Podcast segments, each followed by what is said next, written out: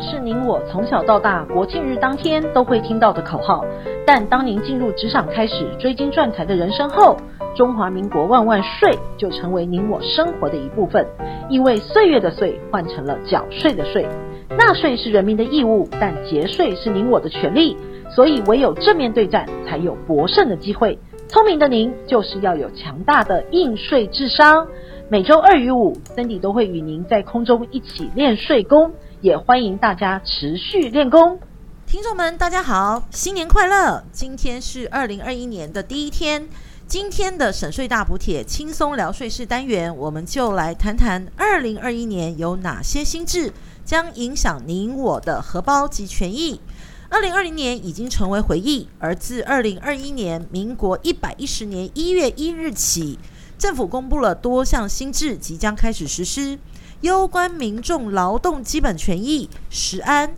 各项补贴等生活大小事。年前立法院也在加班立法赶进度，也有许多的法案通过，并且在一百一十年开始实施。我们就攸关财产有关的租税、法律等相关权益内容，为您重点解析，一次整理给您。首先，我们从元旦上路的新制说起。第一个跟所得税申报相关，基本生活费调增，一百零九年度每人基本生活费调高至十八万两千元，较去年的十七万五千元增加了七千元。一百一十年五月报税的时候即可适用，约有两百零五万户受惠，减税的利益将近百亿元。第二个部分呢是与劳工的权益相关，首先调涨的是基本工资。每月基本工资由两万三千八元调高至两万四千元，调升了两百元，调幅为百分之零点八四。每小时基本工资则比照每月基本工资的调幅，由一百五十八元调整到一百六十元。对于外劳、基层劳工及打工族的时薪均有受惠。第二个与劳工权益相关的是劳保费率的调高。劳工保险普通事故保险费率自一百一十年一月一日起调高到百分之十一点五，扣除内含就业保险费率的一个 percent，故一百一十年以百分之十点五计算普通事故保险费。对于个人及企业负担劳保费率均有微幅的增加。接下来是关于国民年金保费的费率的调高，二零二一年将调高国民年金保费零点五个百分点，来到百分之九点五。国保每人每月的投保金额的保费将增加九十二元。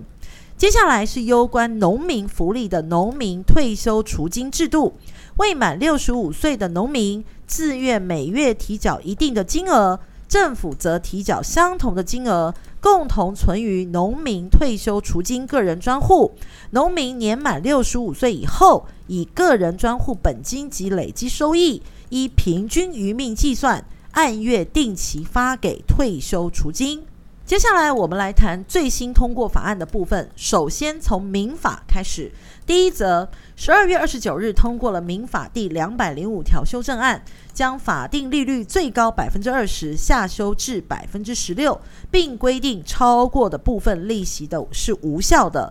立委指出，银行周年定存利率约在一个 percent 左右，以高达二十倍的利息作为利息上限，显然是不合理。另外，就国际实务的角度，美国多数州规定利息上限要在十趴以下。为因应国际的局势、中美贸易以及肺炎疫情冲击国内外经济发展，有修正利息上限的必要。在立法院通过了两百零五条的条文修正案，将现行的约定利率上限百分之二十调降至百分之十六。第二则与民法攸关的是十二月三十日三读通过的民法第一零三零之一条修正草案。现行民法第一零三零之一条规定，法定财产关系消灭时，夫或妻现存的婚后财产，扣除婚姻中存续的负债后，如有剩余，就其双方剩余的财产差额，应该平均分配。修正条文明定，未来夫妻离婚或变更法定财产之后，若平均分配有失公平，对婚姻期间没有贡献或协力，法院得视双方经济能力、子女照养等因素，调整财产分配或免除分配额，不必平均分配财产；若婚前债务，也不必平均分配债务，保障家中经济弱势的一方，也让离婚后的财产分配更趋于公平。第三则与民法相关的是关于现在成年的定义。民法成年以下修为十八岁。立法院于十二月二十九日三读通过二十五项配套法案，未来只要年满十八岁的青年即可担任保全、有价证券营业等相关业务，甚至还可以担任公司的会员代表、负责人或董事等。遗产及赠与及所得税法均有相关的影响。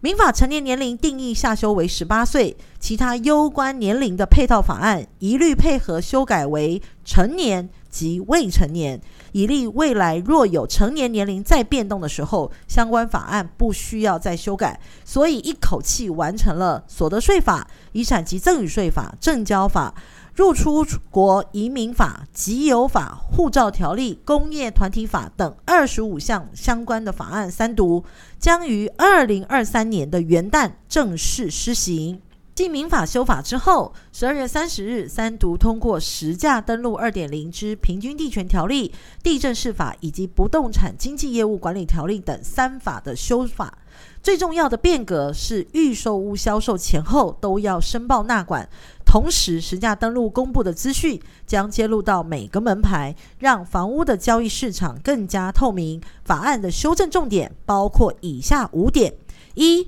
成立门牌资讯及地号完整揭露，删除现行的成交资讯以区段化、去识别化方式揭露的规定，使门牌地号资讯完整揭露，并溯及已揭露案件，让交易的资讯更为透明。二、预售屋全面纳管且及时申报，增订销售预售屋者，应在销售前以书面将建案资讯报请地方政府备查，并将自行销售者纳入实价登录制度的范围。另申报的时间应该要提前到签订预售屋买卖契约后三十天内申报，让预售屋的交易资讯更为及时。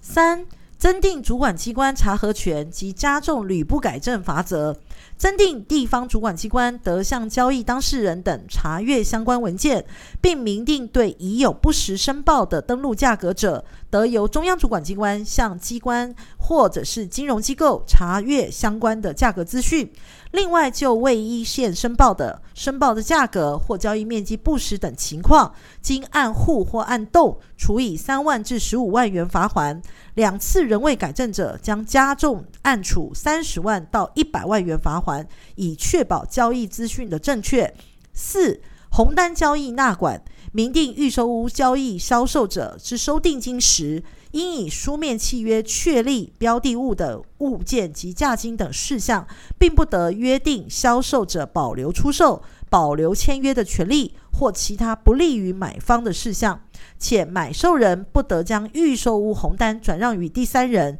违法者将按户或按栋处以十五万至一百万元罚锾，以防杜投机炒作。五、预售屋买卖定型化契约备查，明定销售预售屋者于销售前应一并将预售屋买卖定型化契约报请地方政府备查，经备查后，如果使用的契约不符合预售屋买卖定型化契约应载及不得载明事项，将按户或栋直接处以六万至三十万元罚锾，以保障消费者权益。